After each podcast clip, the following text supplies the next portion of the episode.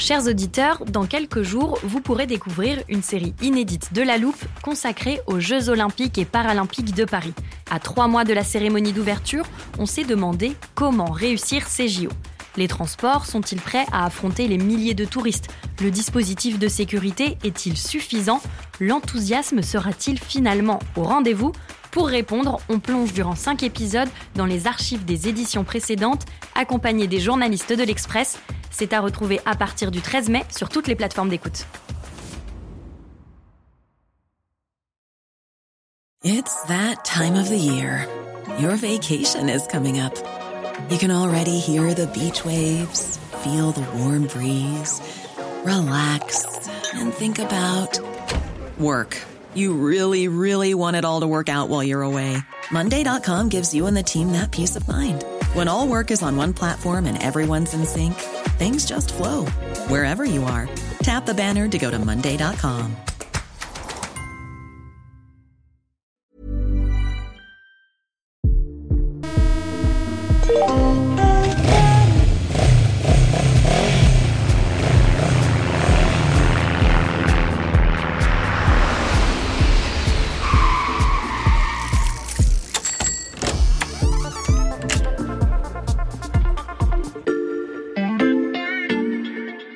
Salut, c'est Xavier Yvon. Bienvenue dans l'armoire de la loupe. Cette semaine, vous allez tout comprendre sur Le Flixcam, vous Ça ressemble euh, au nom d'un meuble euh, Ikea. Le phénomène s'appelle Fluxcam. On appelle ça le Flixgam. Flixgam. Flixcam. Le Flickcham. Le Flixcam, Présenter l'armoire, c'est s'exposer aux prononciations les plus difficiles, mais je vais m'en sortir par une pirouette. Ce n'est pas moi qui vais le dire. Salut Sébastien. Salut Xavier. Sébastien Pommier du service économie de l'Express. Tu nous accompagnes tout au long de cette semaine pour une série spéciale de la loupe consacrée aux mobilités de demain. Et tu nous définis donc ce terme qui a a priori un lien avec les transports. Déjà, première question, c'est dans quelle langue? Fluxcam, c'est du suédois. C'est bien dit. On pourrait le, traduire par euh, fly shame si tu préfères en anglais ou honte de voler en français. Mhm.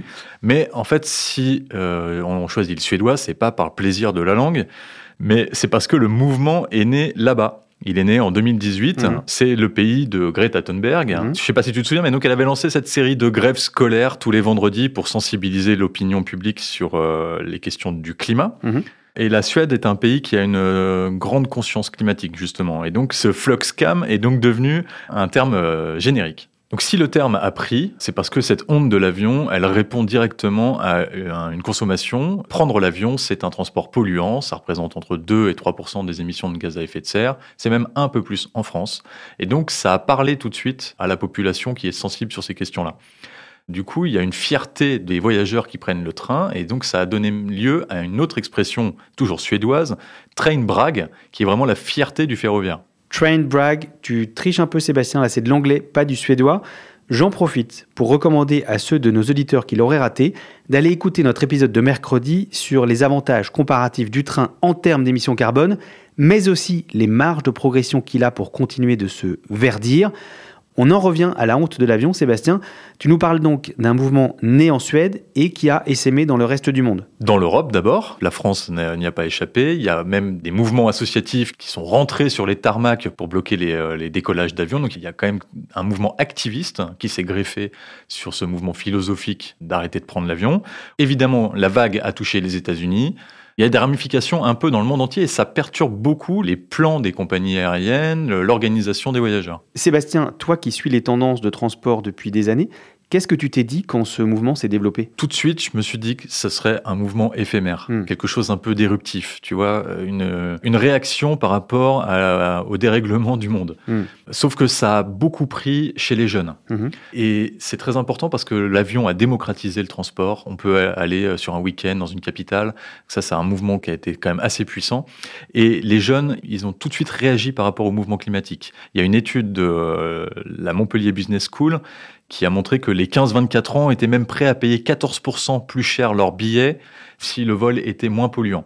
D'ailleurs, cette histoire de compensation, elle a grandi aussi du côté des entreprises Chaque déplacement professionnel aujourd'hui est calibré et euh, les entreprises participent même à des mouvements de compensation carbone pour euh, verdir davantage leurs déplacements. Donc en fait, on a un socle hein, qui devient très puissant et je pense qu'il va être durable. Et ce socle, ça se ressent dans les chiffres? Oui, ça se voit vite, ça se voit dans les chiffres. Si je prends juste le marché suédois, pour le Mhm. coup, dans les analyses qui ont été faites euh, post-lancement du mouvement, le trafic aérien a baissé.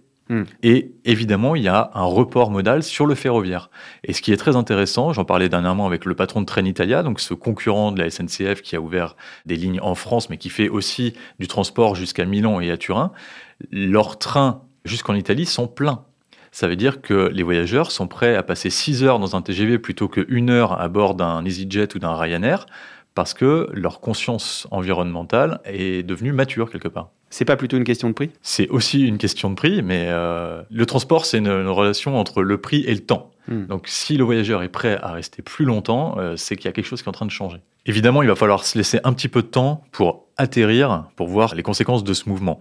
Ça a germé pendant la crise du Covid. Les déplacements ont été limités, parfois interdits. Le porte-monnaie des consommateurs a aussi euh, bougé. Donc, il faut attendre de voir dans un rythme normal quel est l'impact réel de, de ce mouvement. Et il y a un autre effet qui va venir se conjuguer, c'est ce que font les compagnies aériennes Mhm. elles-mêmes pour séduire à nouveau ces voyageurs.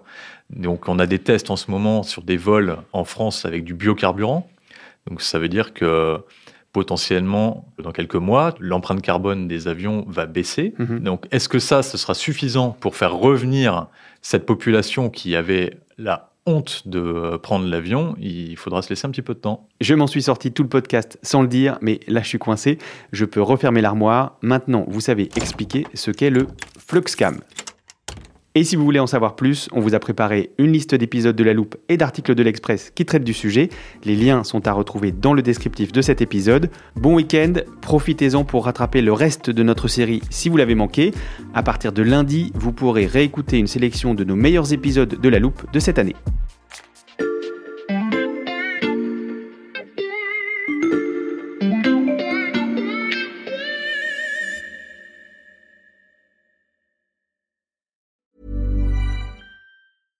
When your skin feels nourished and glows, you radiate confidence. Osea makes giving your skin a glow up easy with their clean, clinically proven Mega Moisture Duo. This seaweed powered duo features two of Osea's best sellers, Undaria Algae Body Oil and Undaria Collagen Body Lotion. Glow from the inside out. Get 10% off your first order with code GLOW at OseaMalibu.com. That's O S E A Malibu.com code GLOW.